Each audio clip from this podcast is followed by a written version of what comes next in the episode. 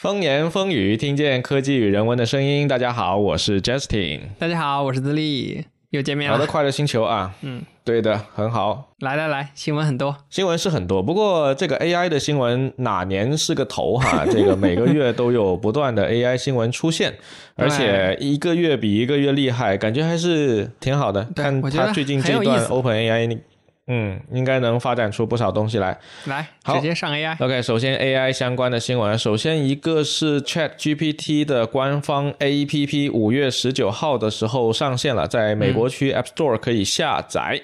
我也是第一时间就去下载了哈，使用者感觉还行，比网页版的应该要舒服一些。不过我个人的使用习惯还是。网页版为主啊，确实，我的使用习惯也是网页版为主。但是 iOS 的这个 App 上线之后，解决了一个非常大的痛点，就是支付打通了。之前你需要一张外币，外币都不止啊，就国外的信用卡，还不是外币卡，才能够支付，并且有可能会被因为信用卡的资料问题被拒，然后没法给 OpenAI 送钱。现在你就可以直接拿苹果的，对吧？App Store 内购，直接就买那个 Plus 了，就很爽。没错，没错，没错，这个确实是一大亮点。然后把这个解决了，哎，等等，我还去没去买？你买了这个之后，网页版是不是也是打通的呀？当然，就很爽。OK，cool，啊，那就很棒，那可以至少作为支付渠道。对，它还有一个优势，就是它手机上是可以直接用那个用 GPT 四的，而且好像是无线模式。就是电脑上用 GPT 四的话是三个小时，就是它有一个限制，多少小时内可能用多少次，比如三十次或者怎么怎么样。然后移动版会好用很多。当然，我的主场景还是如你所说啊，是在那个网页版上会更多一些，因为会要去问他一些代码相关的呀和策划相关的一些那种很大篇幅的东西。当然，现在我会直接用我的 ChatX，对吧？ChatX 也是支持的很好。嗯，挺好的，挺好的。嗯，不过有些它的问题就是 ChatGPT 本身的一些限制，所以有的时候我会发现，确实还是不如自己写脚本来解决问题来的 更靠谱一点。因为我花时间去给它纠错，其实已经是远超出我写脚本的时间了。那确实。啊，对了，我还想到一个那个 iOS 的这个 App 的一个问题啊，从交互上去看的话，什么问题？他们大量的滥用了这个震感反馈这样一个功能啊，就是疯狂震动，长震短震，导致你的手机会非常的发烫。我觉得这个后面可能会会改掉，就是很不科学。可能也许 maybe 他们比较擅长做。AI 的 model，但是还不是很 擅长做，就是对于这种消费级别的这种面向消费者的设计，还做的不是特别好吧？我猜。我觉得你说的对，因为他们第一个版本只支持了 iPhone，iPad 都不支持。到了上个周吧，可能才支持了那个 iPad。其实就这个兼容不是一次性做好的，是一个循序渐进的过程。这也是我们觉得他们是临时临危去招了这个 iOS 的开发的同学啊，对吧？当时不是有个新闻吗？啊。是 OpenAI 在招 iOS，不过也很能符合他们这家公司的风格，以及他们最近一直不断每一两个礼拜就推出各种新东西的这个作风，还挺好的。期待一下，看到未来这些他们官方的东西能做到一个什么程度吧。嗯，然后包括这个 ChatGPT 还持续的在出新的 model，然后 API 新增能力，并且还降价，并且那些插件其实现在都已经能用了。不过我没有去买它的 Plus，所以其实我还没有用上插件。你那些插件都用到了吗？呃，我用到了。然后因为我 Plus 开了之后，一个是 GPT 四，另外一个就是插件能力。然后我觉得插件里面最有用的插件就是有一个，就是你可以搜索所有插件的插件，就官方并没有提供这样一个功能。然后那个插件好厉害啊，它做到了可以检索到所有的插件，包括一些没有上线的、在测试中的插件都可以被它索引到。然后你就会发现，插件生态真的很丰富，里面，嗯嗯。那挺好的，是那个第三方做的还是官方提供的？官方库里面有一个这样的插件，搜索所有插件的插件。但你不知道插件的开发者是谁是吧？呃，上面写的有，都有开发者是谁，是算是官方的，但他用的是私有接口爬到了所有的插件。很有意思，大家如果有开 Plus 的话，可以去试一下这个插件。这这个挺好的，那感觉我应该搞个 Plus 来体验一下，光是这点体验就值回来了。你一旦开了插件，你里面比如说天气插件就有很多个，你就可以查实时天气了，因为它本身的数据库只有二一年的数据嘛，二一年三月份的。嗯，对。那你有了插件，你就可以查实时比分、实时的比特币的价格，还可以去爬一些网站的，作为爬虫嘛。我当时还用那个插件爬了一下我自己的网站，然后看到了那个 OpenAI 的。User Agent，它那个用户代理长什么样？我发现哦，它原来是叫什么 OpenAI Bot 之类的一个东西。它还是写明了自己写明了，写的很就是很标准啊。如果你想封禁 AI 来爬你的网站，未来是可以做到的啊。好，继续还是 OpenAI，我们估计还会不停的多念几个 OpenAI。首先是 OpenAI 访问量已经突破十亿次，成为全球二十大热门网站之一，这个一点都不意外哈，因为长时间以来 ChatGPT 你只能通过网页去访问，在现在这个 APP 网络时代哈，网站的访问量突破多少多少次，这种应该一般来说只有那种对吧？P 开头的那种站点才会比较 啊，有可能上为这个哎，对对对，但 OpenAI 这次确实是成为应该是最近十年一个互联网产品增长最快的一个产品，好像是没有之一了。而且它比较魔性的一点啊，就是你看以前我们讨论很多产品，它都是叫什么 Mobile First，对吧？这款产品就是反其道而行之啊，继续在二点零的 Web 网领域去耕耘，就是不出 App。各家 app 都做了，我都做了一个，对吧？哎，其实也还好，我觉得可能也许跟他们公司本来就是做接口，擅长做模型那方面的为主，对吧？然后做网页其实应该是一个顺手就能完成的一件事情，就是可能我觉得大家的技术思路不一样。你去做那些手机。做手机的，其实很多人他就是看重手机互联网用户的流量，就是这波人人数特别多，你只要能够让其中的一亿人、两亿人能够用得起来，你就可以去搞创业了，你就可以去拉投资了。对。然后下一个，下一个是稍微有点负面的，是这个苹果公司限制员工使用 Chat GPT，担心加入泄密公司的行列。这个很正常哈，就非常多的这个大公司都在限制员工使用 Chat GPT 或者那个微软的 Copilot。来编写代码，对这个是很正常的，因为你如果一不小心把你的核心的代码或者是某些公司的商业机密直接给泄露出去了，那就很危险了。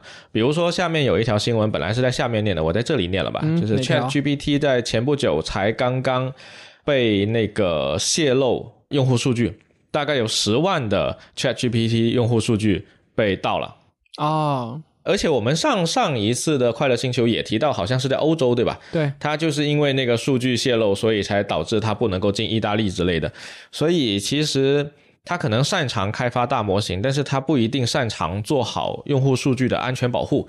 可能也许他现在最需要招的还不一定是程序员，可能还需要招。各种的安全专员，确实需要，然后保护他们的这个用户数据和这个其他的数据，这个非常非常重要。哎，你这个就让我想到了，我在做 ChatX 的时候，有一个用户过来提诉求，就是他希望能导出所有他跟 AI 的聊天记录，这个导出功能。然后我就跑去官方看了一下，官方其实是有提供一个这种导出数据的能力的，但他做的很糙啊，就是全量导出所有的 Chat。然后平铺给你的这样一种方式，所以你在使用网页版 ChatGPT 的时候，其实你的数据就是存在了它的云服务器上的，那就是有被盗窃的这个风险在的。它没有像那个像 Snapchat 这种或者月后积分的这种做法去保护你的安全。所以还是嗯，得招安全人员。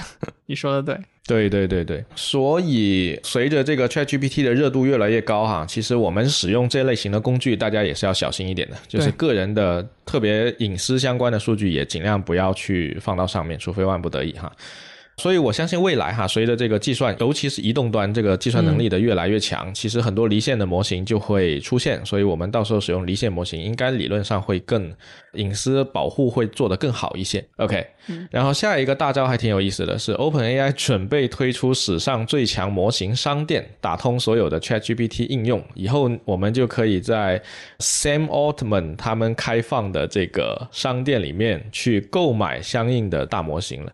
这个还。是很有意思的，甚至举个例子。你现在用 Chat GPT，它是一个通用模型，对吧？它并不是某一个垂直领域的模型。但是呢，很多人会去给它喂各种东西，它会变成一个佛陀在线 传教的一个模型。那 对，但这种东西目前是以什么形式出现的呢？是各家自己随便搞了一个临时搭了个网站，你就可以去用了，对吧？但是如果他们官方搞了一个商店，然后所有的开发者可以过来把我的各种模型拿过来，然后经过一通非常专业。业的训练之后呢，给你变成某个垂类里的模型，那其实用起来会更舒服。然后官方也可以通过这种方式实现官方和开发者共同盈利，对这个生态会是一个更好的一个方向。对这个生态如果起来了之后，我们可以类比现在 Mid Journey 跟 Stable Diffusion 这两个做图软件打得不可开交，对吧？一个是。一个是这种 黑盒的去做图，另一个像 Stable Diffusion，它有一个强大的社区，它社区里面就有你刚刚说的各种垂类的画小姐姐，画二次元小姐姐、三次元小姐姐，还有画一些呃 icon。画一些那种三 D 渲染的东西的这种很垂类的模型，小模型小 LoRa 模型。那这样的模型被训练出来之后，大家其实底模型就那个大模型其实已经都定了，就是比如 Stable Diffusion 是一个叫1.5版本的大模型，可能有七个 GB。基于这个上面，我们去找那些小姐姐视频视频去了，小姐姐模型的时候，可能只需要 三四百兆就可以去用到别人为了很多数据训练出来的那种画师。那类比到 OpenAI 这边。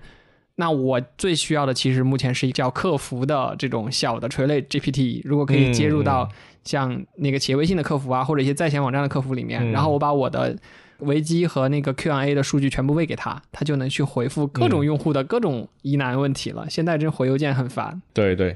你说的这个当然也是其中的一个应用场景，不过从 Open AI 的角度来说，它推出模型商店的这个方向，我觉得是非常令人充满想象力和对未来整个商业模型的一个非常好的方向。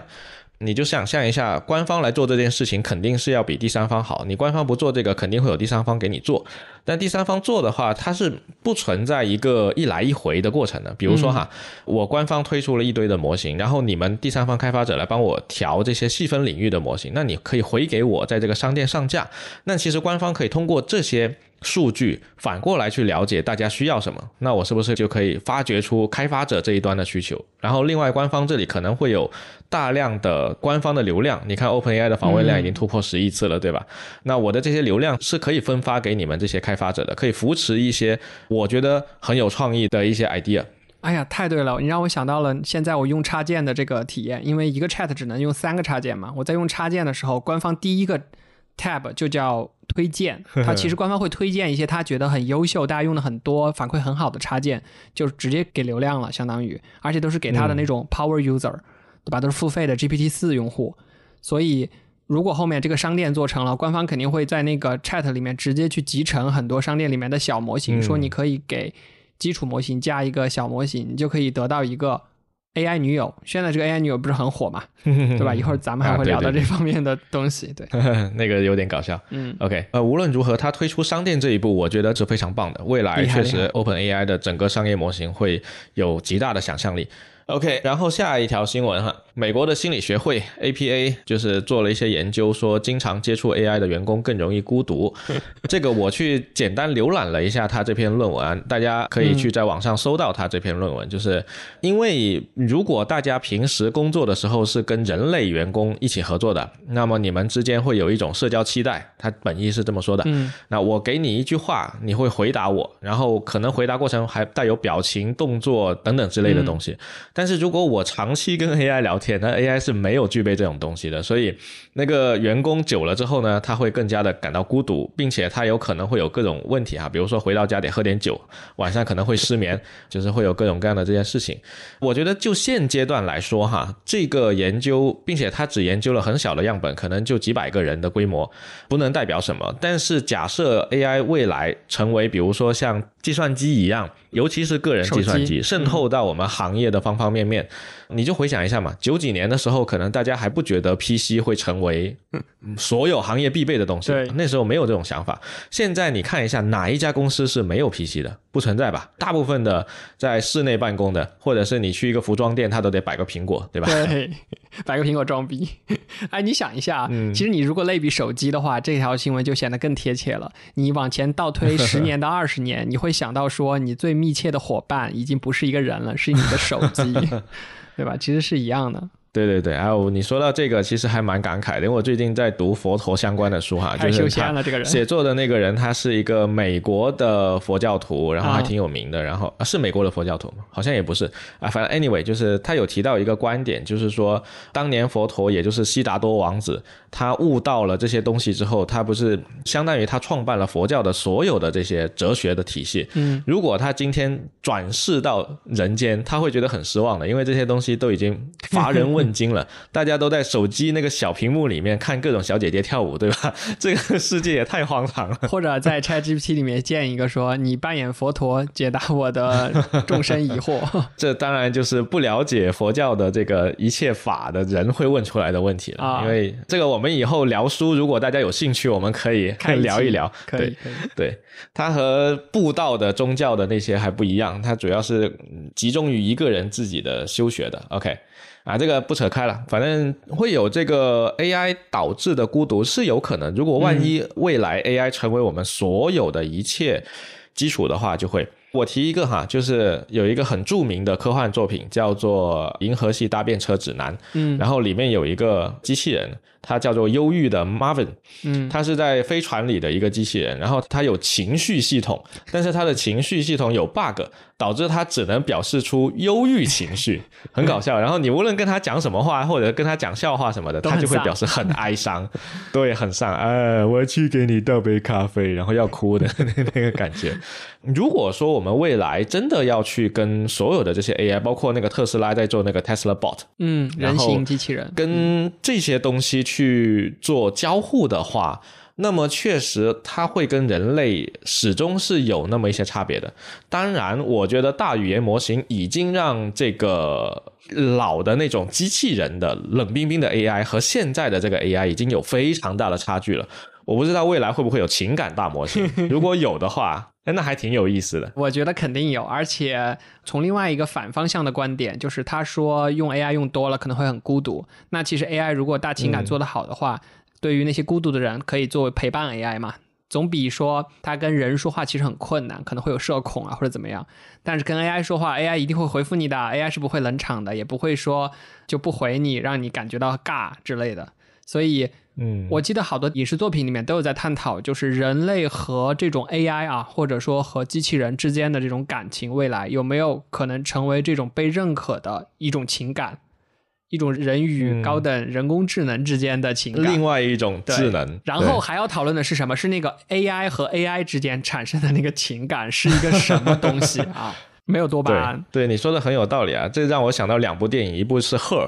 Her 就是那个女性第三人称的那个 Her，她，然后还有一部是机器人管家，他们都是在探讨这个人工智能发展到你刚才说的那个程度了，它有情感了，对吧？然后呢，那个主角跟他之间产生了人类才会有的情感的情况之下。应该怎么办？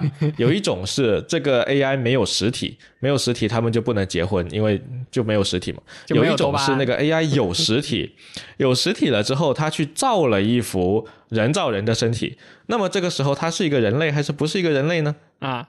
这个就涉及另一个永恒的话题了，就是因为 AI 是永生的，而人类是不能永生的。对，有一季那个《爱死亡机器人》也讨论过永生的话题。当一个人永生了之后，他还是不是一个人？因为我们非常多的东西都是基于总有一天我们会死，因为我们知道有一天我们会死，所以我们才在活着的时候努力的去创造各种各样的东西。但如果有一天我知道我永远不会死了。那我还会去做这种东西吗？嗯，这就触及到人类根本的生存哲学的问题。西部世界里面也大量的探讨了这件事情啊，只不过它是从机器人革命的这个角度去看的，也很有意思。嗯，而且机器人它是不存在死亡的概念的。它死了修好就好了。存在西部世界里的机器人就存在死亡，就它会有一个盒，那盒是它的数据库，然后数据库如果搞没了，对吧？被抹掉、格式化了，就没了呀。那种死 那种死法，OK，跟我们的不一样。但是那个 Maeve 不是他在西部世界里面反复不停的死，反复不停的活过来嘛？就是你如何把它抹掉，重新再来。因为它那个核心没有，不剧透了。对对，它没有那种永远的像人类一样死了就再也回不来的。对，因为这种物理世界的这种细胞衰老去死。对对，Anyway，这个就有点扯远了。但是我觉得这条新闻就是美国心理学会 APA 他们发出来的这个，我觉得它是有一点偏面向未来的，就是可能到哪一天 AI 对我们的生活的渗透率要达到那个程度了，才会对我们带来真正实际上的影响。否则它就可能真的是小范围内的。就像此刻的手机对我们生活产生的实质影响一样，然后研究了很多巨大的手机使用人群的一些。症候群啊、综合症之类的。对，手机倒是我觉得手机的那个安全是一个值得探讨的一个话题，尤其是老人家使用手机容易被诈骗。这一点，我觉得未来如果有机会，我们可以专门聊一聊这个。我觉得我们是值得去学习和探索这个方向的。嗯，作为年轻人，好像自己觉得自己没那么容易被诈骗啊。其实每一个诈骗案里的年轻人，他都是这么想的。哎呀，现在 大家有时候装一些带证书的 app，还是轻而易举的就选择了哦允许。其实风险很大。对，以后我们可以开一期节目来讨论这个安手机安全问题。安全的问题。OK，好，下一个。刘慈欣在一次这个科幻大会上面，就中国的科幻大会作为嘉宾哈，然后人家问他说：“人工智能将给科幻创作者带来哪些变化？”的时候呢，刘慈欣说：“早晚有一天，人工智能可以代替科幻作家或者其他作家。”他这句话说的其实没有任何问题啊，因为刘慈欣嘴里的“早晚有一天”可能跨度是上亿年是吗？过于严谨。对对对，所以我觉得这个新闻是有点断章取义的。就是攫取了这个部分出来，因为前阵子我才看到 Chat GPT 被污染的一个新闻，就是说他去 Chat GPT 上面去搜一个问题，结果搜出来的这个问题的答案是 Chat GPT 被人家 copy 了这个问题的答案之后，他爬到的答案。就是我，就比如说我在知乎问一个问题，我说鸡蛋要怎么煮，然后呢，有人去 ChatGPT 问了一个鸡蛋怎么煮的问题，然后就把它 copy 出来放到了知乎上，结果 ChatGPT 就去知乎又爬回了这个，这就很离谱了。对，所以就是 AI 打败 AI，你知道吧？如果 AI 生成内容充斥整个互联网，那么 ChatGPT 就只能爬到它自己生成的内容了。哎，你这个让我想到两件事情啊，一件就是我们现在。经常去测试三点五和四点零区别，我们就会问他一个问题：嗯，我想做一道菜叫西红柿炒铁丝球，类似的一个东西。然后三点五就会告诉你啊，西红柿跟铁丝球分别怎么放进锅里，怎么炒。然后如果是四点零的话，它是很聪明，它就会告诉你说，嗯，很明显你这不是一道菜，因为钢丝球是洗碗用的。之类之类的，那这个就是他自己把逻辑钢丝球了，对他把逻辑梳理过来了，他其实理解了，理解了之后，他回答你的问题是基于自己的理解，而不是去知乎爬了一下。对，然后还有第二个就是刚我想到的，就是 AI 它还有一种情况，它经常会说一些莫名其妙的乱码，或者是重复说一些很诡异的那种话。然后我最近听到有一个观点说，这种就像。你在听有一些 rap 里面会有一些重复的部分一样啊，这里不是 不是要黑 rap 啊。然后他说，就是一种语言表达 AI 的一种语言表达习惯，它就是会有时候重复的说几句话，抽一抽。我觉得，我想说一下你前面说那个，嗯，你可能把 ChatGPT 当做了一个正常人，或者是一个工具在对待，就是觉得好像你问他这个问题，他去知乎爬回来，其实不是的，而是。它它训练的语料被污染了。嗯，你无论面对三点五还是四点零，它的原理都是一样的。你给它一堆。训练集啊，然后他自己在他的那个语料里面，就是他会建立非常多的连接，然后有个评分，哪一个评分最高，那就是哪个是对的。所以他每次无论三点五还是四点零，他回答的都是类似的东西，只是说可能在四点零里面，我不知道他内部通过什么样的方式去识别出钢丝球不能吃，就是他认得钢丝球不能吃这件事情，所以他可能就排除了一系列钢丝球可以拿来做菜谱的那一系列东西，并不是说你问了他个问题。然后他去知乎爬了一下，又回来，可能他们做了一些调优吧，这个我也不懂啊，应该是这个样子。然后至于说那个老是重复什么之类的，因为他用的那个吐字的方式，seek to seek，他就是对，他还加了一些那种这个读完了就下个字，叫种子嘛，种子就是去增加随机性嘛。然后就是有时候会胡言乱语，如果你把他的那个创造力调得过强的话，他甚至会说乱码。或者就不在他的语料范围内，对他不太有信心的时候，基本上就是胡言乱语。OK，好，下一条，下一条，反正基本上整个业界都在做大模型了，京东也做大模型，然后蚂蚁要做大模型叫真疑，然后字节跳动跟英伟达订购 GPU，Meta 的大模型还准备要开源，Google 的大模型开源没？我不太记得了，就是反正 Google I/O 不是要说做这种 AI AI 这种运行在各个设备里面的小模型、中模型。大模型、超大模型，对对对，这个思路，我觉得每家思路都不一样啊。全都是大模型，它只是砍掉了之后变成了一个小的，全都是大模型。然后，反正 AI 这个词以及 VR 这个词呢，在苹果的发布会是从来不会出现的。这个 MKBHD 做了一期视频分析哈，就是如果你老用别人的词，别人可能就会拿你跟别人比较；如果你用一个全新的词，别人会觉得你是一个全新的新品，还挺有道理的。那不管如何，反正全世界都在做大模型，所以利好什么？利好英伟达显卡，显卡，英伟达牛逼！英伟达现在市值破了万亿美元，芯片公司第一家，芯片公司第一家。对的，黄仁勋跑出来发布了一系列新品啊，最近才发布的，有一个巨型 CPU 的 GH 两百超级芯片，它是反正一个基于 ARM 架构的一个 CPU 加 GPU 的集成方案，反正是个巨大的 GPU，然后还带来了超级计算机，好像它这一批超级计算机是给那个 Google 他们先预定了。我当时还看了一下他那个超级计算机发布会的那个画面，挺有意思的。基本上就是一个机房，啥东西都给你配齐了。Google 一个机房啊。啊不不，就是我帮你配这些机器，机房你肯定是自己的，就是企业级的用户才会去购买的，多达两百五十六个 GH 两百芯片，然后又有一百四十四 T 的共享内存，还是挺可怕的。内存，我天，一百四十四 TB 的内存，哇，真的是谢谢他。企业级才用得上，所以说为什么大模型那么消耗资源？你想一想，你这个钱砸进去，那不是一般企业买得起的。确实，这个资源消耗太大了，这让我想到最早期的时候。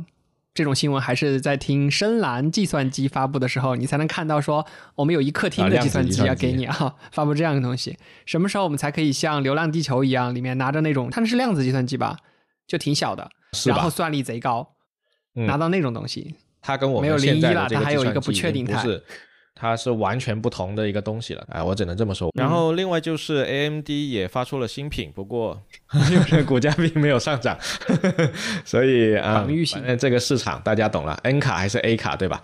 像云服务器也是全部选 N 卡，然后 Tesla 四啊，贼好用。我之前搭建那个 Stable Diffusion 的时候就拿的 N 卡，然后它的驱动也是在云端直接就集成了，就感觉各家云服务商也是对 N 卡的支持非常的好呀。那我不太确定是不是在企业级别的服务，呃，N 卡会做得更到位吧？嗯，毕竟背后的保修啊，一系列的东西的，这个还不太能去比较。OK，下一条苹果的，哎，苹果的 Vision OS 的 SDK 已经是放出来了，太好了。对，然后我觉得还挺好的，苹果带来了一些。不一样的关注点，不然全是 AI，好像也挺无聊的。对我今天有下载它，好像是七点九个 GB 吧，反正差不多七个多 GB 的样子。嗯，它后面有一个括号，就它这个 Vision Pro 的 SDK 后面有个括号，里面写的是 iPad。什么为 iPad 兼容？Design for iPad 啊，对对对，它这个是什么意思啊？是说 iPad 的那些 App 在到时候这个头衔里面会先支持吗？因为我不太懂。就是说那个，首先我还没下载去去看，时间来不及。它其实是这样的，我们之前不是说过嘛？UIKit 是能够在 Vision OS 里面去直接跑，嗯，也就是我 iPhone 的 App 只要勾上了 Design for iPad，它就能直接在 Vision Pro 里面打开。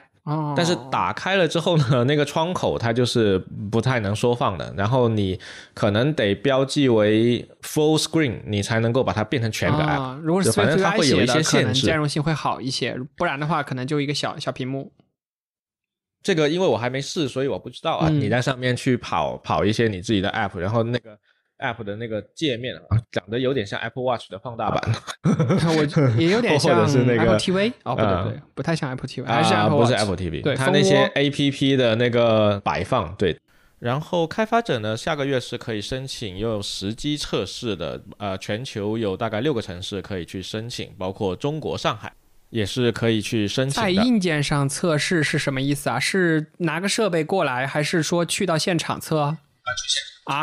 我天，这种，那就是在上海苹果的办公室，他们会放一台设备，然后如果你申请了并且通过了，到时候就会受邀去到他们的 lab，到了 lab 里面，一般就是排队，他会先跟你介绍说啊，我们这里的 pro 版可以玩了，下面是一个 handout 时间，然后大家排队进去，呃，每个人可以有个五分钟十五分钟的体验，或者是一个小方的 app。就我把我的 Test Flight 链接拿过去，然后下载，总不能说我拿着我的 U 盘，然后插入一个什么东西里面，然后再肯定的下载给你。对，TestFlight 是 OK 的，啊但是其实他们内部要做啥都行，你你拿 U 盘也不是不可以，只不过他们不会这么做的。他们内部是真的，你拿个 iPhone 过来都可以给你刷成一个另外一个东西，啊，就是它可以直接装 IPA 的包，对吧？然后突破一切。他想装啥都行。因为你那个 iPhone 其实对于我们这种第三方开发者，其实受限很大。对对他来说就是个工程机就很方便。就是一个内部越狱版。你这么说是对，它甚至里面那个我们那个国行手机不是 iPhone 的国行或者是日本或者美国，它会有个东西写在固件里面的，固件里的东西都能改的哇、啊，我们是改不了的。厉害了，新井零六井当然这些东西呢，只有你入职了苹果之后才有的，但是你入职了苹果之后呢，你就不能够出现在任何社交媒体了对对啊！不，你不仅不能出现在社交媒体，你甚至都不能说，就是这些事情。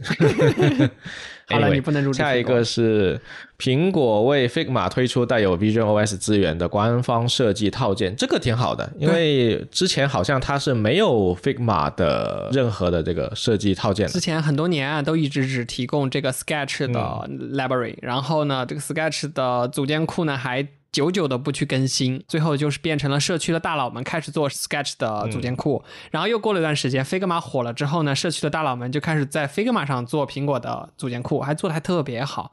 然后呢，这次苹果终于把 iOS 和 macOS 补齐了，里面还提供了很多的那种模板啊，就是很简单的那种 app 在 Swift UI 下的一些布局，真的很好用，感觉妥协了，向 Figma 低头。对，虽然已经有挺多人找出了这一套 Figma Design Kit 里面的各种问题啊，包括这个啊层级没命名，包括有些没对齐之类的。哎呀，有但就是行了。但这已经是巨大的一步了，对吧？对对对，OK，下一条新闻，下一条新闻是 Meta 发布新一代头显 Quest 三，在今年秋天发布，价格是重点，四百九十九刀。嗯，跟 Vision Pro 比起来，Vision Pro 是三千四百九十九刀，也就是说它只需要 Vision Pro 的零头 就可以买零头到了。就可以买到。然后两者之间的这个价格差还是挺明显的，那硬件性能啊，然后整整软件各方面的其实对都差挺多。不过我看那个 Quest 三这次的那个发布片哈，做的还真的挺不错的。如果只看宣传片的话，我还是有点心动的，想买一个试一下。首先它的整个头显更清亮啦，另外就是它的那个性能更强了，而且它头显上面现在多了三个眼睛，那三个眼睛跟苹果的 Vision Pro 一样，是可以把外部世界放进来。它演示了一个场景，就是你可以在你家的那个桌上玩那个 D N D，就是桌游《龙与地下城》桌游。啊，所以我觉得还是有点意思的，可能到时候两家公司会打一个不同的用户群吧。只是我不太确定 Meta 的这个路线，对，但我只是说，不，我还是不太确定它这个路线的受众能有多少吧。四九九的话，相当于多少钱？几千块钱，啊，五八四千块钱，三四千块钱人民币，还是可以的。这个价格相当于一台手机的价格。主要看到时候这些软件开发商和游戏开发商买不买账，是说开发两套，嗯然后两边都支持呢？就像那种 Xbox 啊，还有什么嗯 PS 的这种生态一样，还是说他觉得说，哎呀，嗯就一边就可以吃饱了，那就一边独占呗？这个不晓得了。嗯，刚才咱们不是聊了那个，就是苹果推出了 Figma 的这个设计套件嘛？插播一条，昨天晚上的设计春晚啊，昨天晚上 Figma 是开了这个 Configure 的二零二三这个大会，就是这次大会啊，着重讲了就是开发者方面的。一些新功能的支持，因为他们说 Figma 的百分之三十的用户是开发者，这个是之前很多人都没有想到的。因为设计师的稿子交到下一步就变成开发者去拿了嘛。然后说，可是开发者的体验很差，于是呢，我们就做出了一个叫开发者模式的这样一整套的功能套件，哇，超级强大。哟吼，那这个好，那这个好。他有说什么时候可以体验吗？我倒很想体验一下。最近两天应该已经开放了一些，就是之前你如果是组织账号。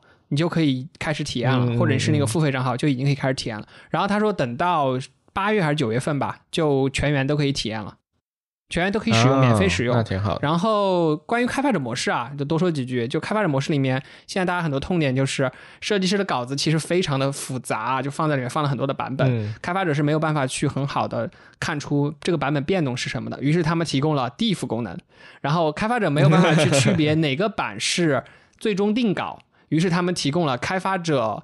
和设计师模式分离的这种功能，那开发者只需要点一下我是开发者，哦那你就只用看定稿，没有任何过程稿，还有发散稿都看不到。哇，这个很好哎。对，好多好功能啊！在那个代码的那个模式里面，他们在左边屏幕放了一个 VS Code，右边放了一个 Figma，然后在 VS Code 里面直接写那个 CSS 的变量名，然后右边的变量名里面对应的样式直接就上屏了，就打通了，然后就跟那个审查器一样，非常的酷炫。啊，不过后面这一点其实就有点过于理想了。现在设计师的图层愿意命名都已经了不起了，你还要求他把那个命名给打好，这个就太难了。确实，他们太理想了，因为他们今年推出的一个重量级功能是在 Figma 里可以去声明变量，就像开发者一样，去把变量全部写好，然后 CSS 里面都是变量，不再是十六像素，不再是红色这样的东西，都是变量。很理想，当然这个对我是有用的，我也有个人开发者的作品，对吧？那我其实是要自己去把我的设计稿在 Figma 里面画好，然后我再自己去实现出来。当然我省了我对我自己的沟通，但是我依然会出现整个设计稿非常凌乱的，你刚才说的各种各样的情况，所以我是可以在两个身份之间去切换这个。标记为定稿或者开发中。对，我不知道 Figma 有没有针对我这种设计能力特别弱的人的一些。帮助哈，我特别需要能够帮助我去提升设计稿水平的各种工具。哎，你还别说，且不限于提供参考之类的。对，昨天晚上其实他在发布会里面肯定避不开 AI 这件事情嘛，他就说现在 AI 都已经 everywhere 了，所以那 Figma 的 AI 是怎么说的呢？于是他就引出了他们收购的一个产品，最近是叫 Diagram。D I A G R A M 这样一个东西，然后呢，我去我去看了一下，它就是一个这种 A I 去产生和生产这种，它所它它自称为下一代的这种设计工具啊，它最早是在 Figma 里面去有做插件怎么的，反正非常的火，然后官方把它就给收了。当然，它没有在那个正文的 Keynote 里面去讲这个东西，它是放到了当天的一些其他的 Session 的 PPT 里面去给给大家讲说。大家可以关注一下，嗯，这个挺好的，这个挺好的。我因为之前一次我们去上海苹果那边分享的时候，嗯，我用的就是一个 AI 生成 PPT 的一个啊，我记得一个东西。当然，我最后直接把它给我的大纲改的完全不成样子了，但是它的那个模板依然是很好用的，并且也给我提供了一个初步的思路，这些是挺好的，可以帮助到我，挺好的，我还蛮期待的。那回头等 Figma 更新，我去体验一波，好吧？嗯，OK。下一条新闻是日本正在出台法律，要求苹果提供其他应用下载渠道。我感觉这属实就是在落井下石。然后欧盟才开始搞，对吧？欧盟之前搞了苹果一波，要求出这个叫非 App Store 的下载 App。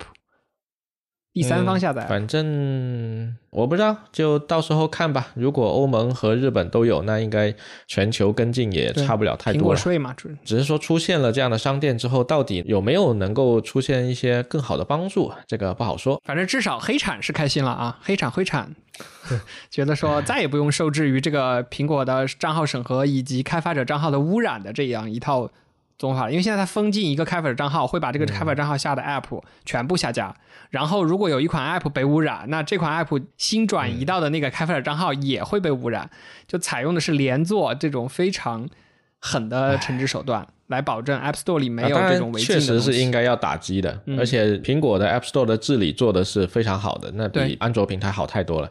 所以如果开了另外一个商店，这个确实不好说啊，有待未来观察。哦。我我还想到一个新闻，就是我最近才发现啊，苹果 App Store 实际上是有一个叫公开计划的，就是它 App Store 里面的运行，包括它有多少款 App，精确到个位数，都是要对外公示的。他们在做这件事情，可能也是为了说。应对这种外界说你是一个封闭的系统啊，巴拉巴拉的。我那天看到这个新闻，还挺他就躲不开，我还挺诧异的。我说，哎，这种东西他们都完全公开了，还挺有意思的。嗯，但他现在欧盟告他的不是说你不公开这个，而是说你搞了审核这一套之后，你确实是可以一家独大的，就随便你自己说了算嘛。反垄断，那不就是涉嫌垄断吗？下一个是全世界仍然在降本增效，Meta 裁了一万人，然后扎克伯格今年还在继续裁，最近还在裁员。然后我在 YouTube 上面也看到了一些，就是经历过裁员的这个 Facebook 的员工或者是 Instagram 的员工的一些说法。其实还是裁得挺大的，这说明整个经济大衰退的大背景下，硅谷也不太行了。其实 Google 在削减员工福利，在早几年前就已经在削减了，所以其实这个趋势，我觉得也不是说最近才突然出现，而是它其实慢慢的在出现，只是最近因为全球疫情这件事情，使得它变得更明显了。可能就是像 Google 啊，我单说 Google 吧，就产品线没有那么多了。最近不是有一个网站嘛，叫 Killed by Google，然后去统计了谷歌一共杀死过的 多少款这样他们的产品啊，包括最早的各种社交什么 Boost 啊什么的，好多的。对，全部都是 RIP，然后给他竖一个墓碑嘛，就是 Google 产品的墓碑。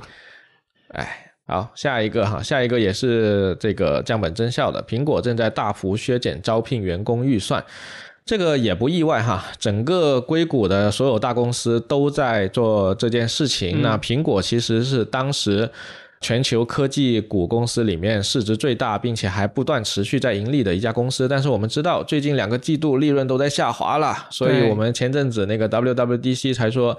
库克再不出来拿点重头戏，那这个股价要撑不住了，所以这个大幅削减，对削减招聘，然后削减福利，这个应该也是在预期之中。现在目前来说，所有大公司都在缩减，然后全球的经济确实都不太好。嗯，这个反正就是这样，然后事实就是这样了，也没有什么办法。所以对于我们这种在浪潮里的一粒沙子来说，只能是对吧？抱紧自己，然后度过这一波风浪再说吧。决战浪潮之巅，啊啊！什么鬼？现在不好说呀。OK，好，下一条新闻，下一条新闻倒是 Keep 准备要在香港上市，然后二零二三年的一季度营收是四点四七亿美元，同比增长了七点二。其实它是在亏损的，我记得这家公司应该是没有盈利的。然后 Keep 它确实是实现了亏损的缩窄，嗯，二零二二年是亏损，同期是一点五五亿，然后二零二三年第一季度是缩减到一点一八亿，所以这家公司呢，现在目前也是一个亏损状态，我不知道上市了之后会是一个什么样的预期哈。我作为一个经常去健身房的人来说，其实我是不太会使用 Keep 的。嗯，但是很显然，Keep 它针对的人群才是人数上更大的人群，而不是我这种比较稀少的经常去健身房的人。打卡、晒朋友圈、签到，还有这种互助群等等的。我之前想了一个段子啊，就是我听别人说的，我不知道是不是真的，我先声明一下，说 Keep 好像有尝试去做这种带货，去卖健身器材也好，或者去卖这种健康餐也好，但好像营收都没有特别的给力。然后呢，他们就。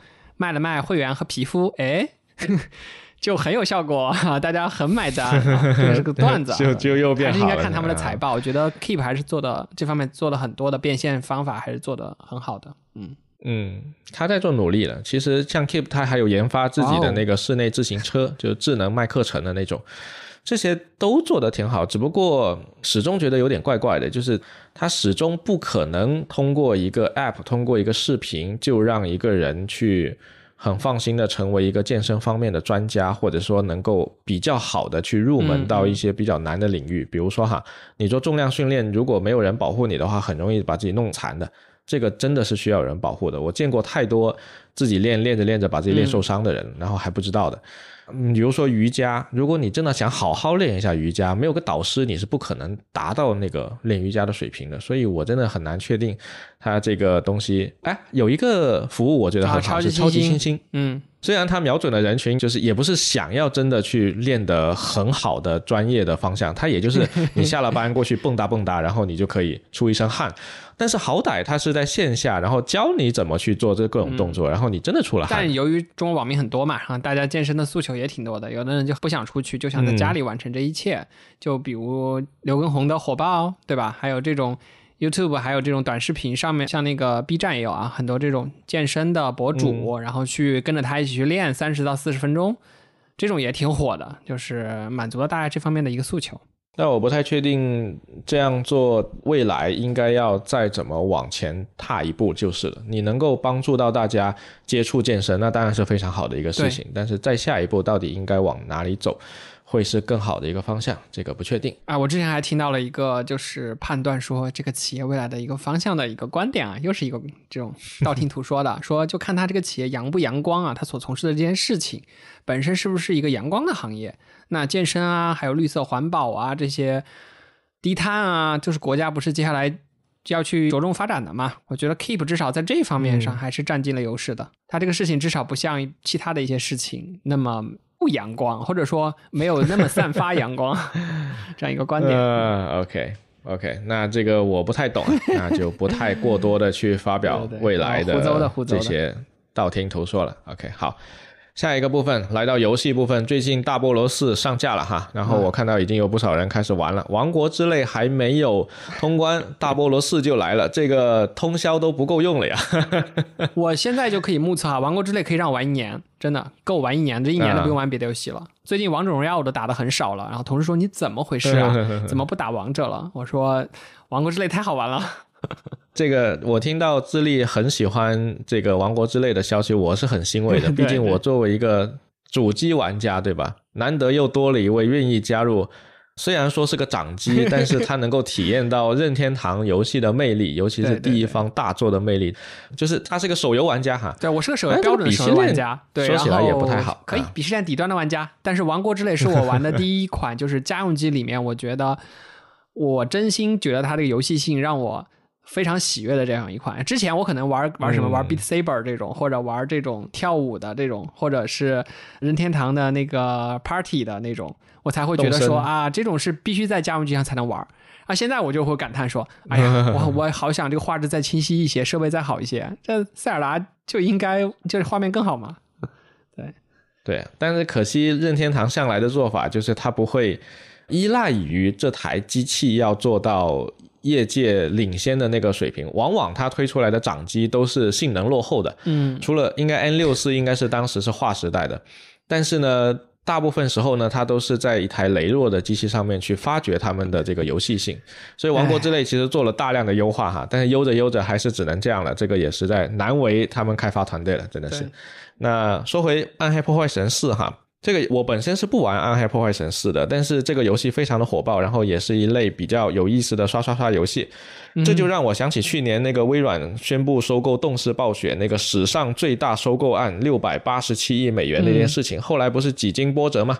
这边说不允许啊，然后就通过了；那边又说不允许，然后又通过了。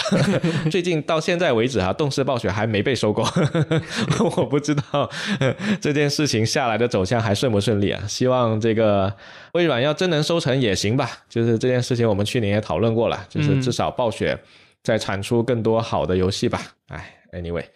好，下一条新闻是小岛秀夫《死亡搁浅》终于要出电影版，但是呢，他不会担任电影版的导演。不过深度参与了电影版的制作、督导、策划、外观设计和内容，那就挺好的。小岛秀夫对没有出任导演，我不确定是人家不想让他导呢，还是他自己不想去导。